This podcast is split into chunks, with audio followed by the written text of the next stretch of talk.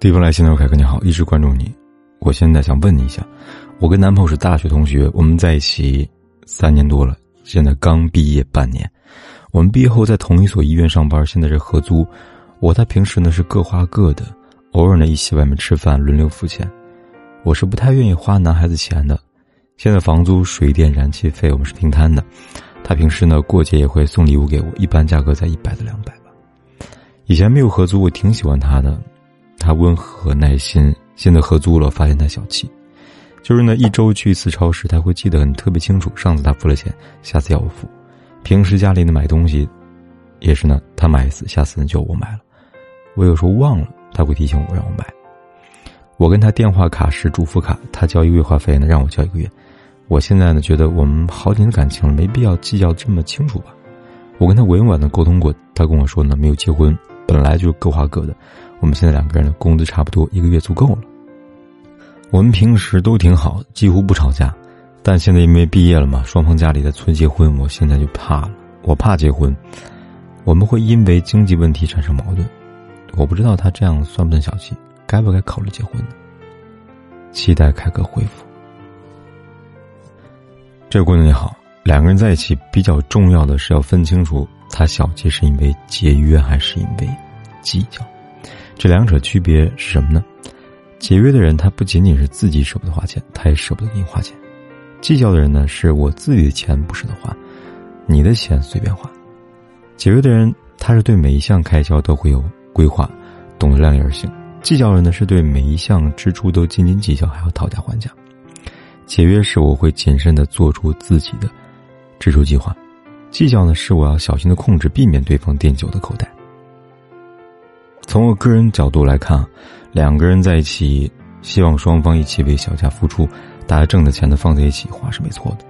我个人也不是很赞同都要男人来承担家庭开销，但我不太支持 A 制。如果两个人在一起都算那么清楚，那还是情侣，谈什么恋爱呢？两人在一起干嘛呢？今天他去超市买了菜，下一次一定要你买，这样都算，那算得完吗？他是男人，吃的比女人多，是不是买菜钱要多付一点？这个月你比我多休息两天，你在家吹空调比我多，电费你是不是多交点呢？当然了，他说的有道理，两个人没有结婚，各花各的。人家说呢，不见兔子不撒鹰，他这个呢，都见了兔子还不撒鹰，那我相信他真的结婚后能有多大变化呢？可能还是打个问号吧。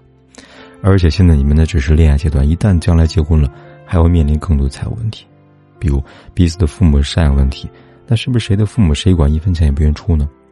再比如孩子的教育问题，之前有个案例，女方坐月子期间呢不能上班，男方要求女方上班后呢还给她月子期间的垫付费用。这个事情呢在网上争议很大，连老婆生孩子都要算这么清楚，还谈什么爱呢？是吧？现在你要考虑的是结婚的事情，我建议你还是三思，毕竟婚前都算这么清楚，男人，你很难相信婚后还会有什么三百六十度的大变化吧。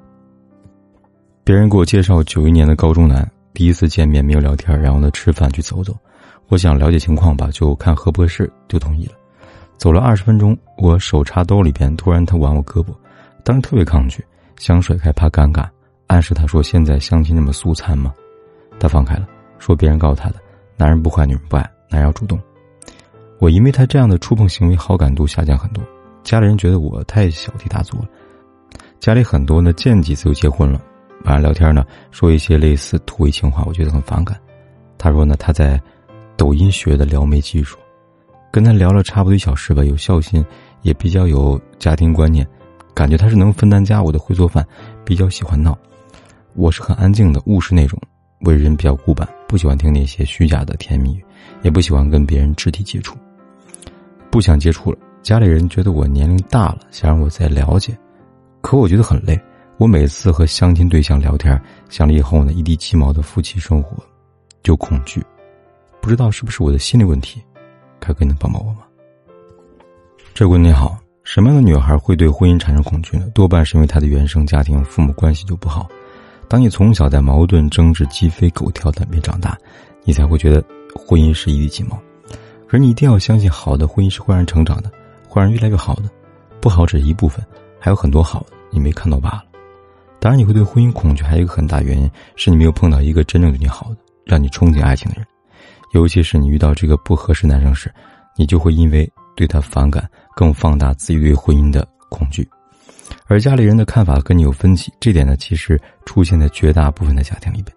人跟人有思想的差距很正常，别说你和你家人还有年纪的代沟呢，更况且呢，你家人的想法还停留在封建社会，你没有必要因为自己不能接受而质疑自己是不是有问题。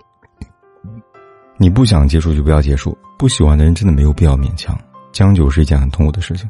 至于你说每次跟相亲对象聊天后都会觉得恐惧，我分析可能是两个原因：身边的人给你介绍的男生文化水平不高，见识眼界有限，思想上和你有一定差距；第二，这些男人的目的性明确，他们想找一个给自己洗衣服做饭、能照顾自己、能生儿育女的姑娘。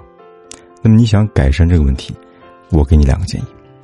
第一，你要很清晰的知道自己想要的是怎么样的人，并且坚定的告诉家人。